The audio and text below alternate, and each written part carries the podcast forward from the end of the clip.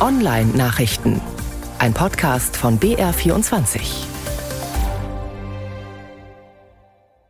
Mit Achim Killer. William Shakespeare, der Dichter von Stratford on Avon, englisch Bart of Avon, nach dem ist Googles künstliche Intelligenz benannt. Bart Jetzt hat Google Bart rausgelassen.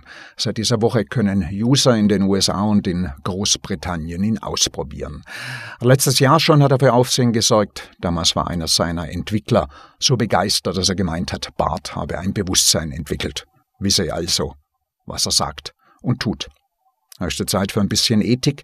Der Deutsche Ethikrat hat sich diese Woche zum Thema erklärt, künstliche Intelligenz dürfe die menschliche Entfaltung nicht behindern, so dass doch etwas allgemeine Fazit des Gremiums. Das Ratsmitglied Julian Niederrümelin kritisiert ergänzend, dass fast die gesamte digitale Infrastruktur für die KI von ein paar wenigen Unternehmen kontrolliert wird. Google und Microsoft sind zwei davon. Die Mozilla Stiftung, die den Firefox entwickelt, hat deshalb auch eines gegründet, mozilla.ai. Er soll quelloffene künstliche Intelligenz entwickeln. Mit 30 Millionen Dollar ist es dazu ausgestattet worden. Ja, mit dem Hundertfachen könnte man auf diesem Gebiet sicherlich was anfangen. Die Akropalypse ist nahe. Nicht zu verwechseln mit der Apokalypse der Offenbarung des Johannes, die die Entscheidungsschlacht zwischen Gut und Böse ankündigt, aber schon benannt danach. Akropalypse nennt man es, wenn man einen Screenshot macht, dann ins Netz stellt und vorher ein paar Sachen wegschneidet. Sensible Daten, die man tunlichst nicht veröffentlicht. Kreditkartennummern und Mailadressen beispielsweise. Sind weggeschnitten, alles gut, denkt man sich. Ist aber nicht so. Die sensiblen Daten sind weiterhin in der hochgeladenen Datei. Man sieht sie bloß nicht. Kann sie aber sichtbar machen. Bei Pixel-Smartphones von Google tritt das Problem auf. Es sei denn, man hat das aktuelle Update von März jetzt installiert.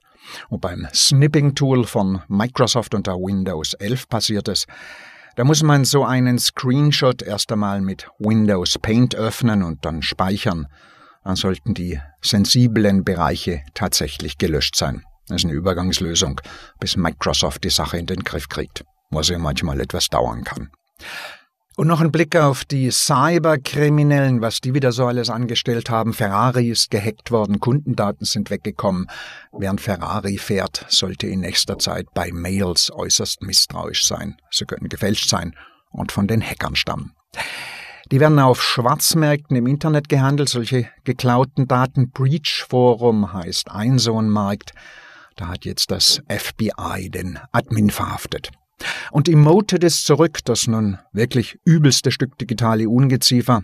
Es verbreitet sich per Mail als Makrovirus.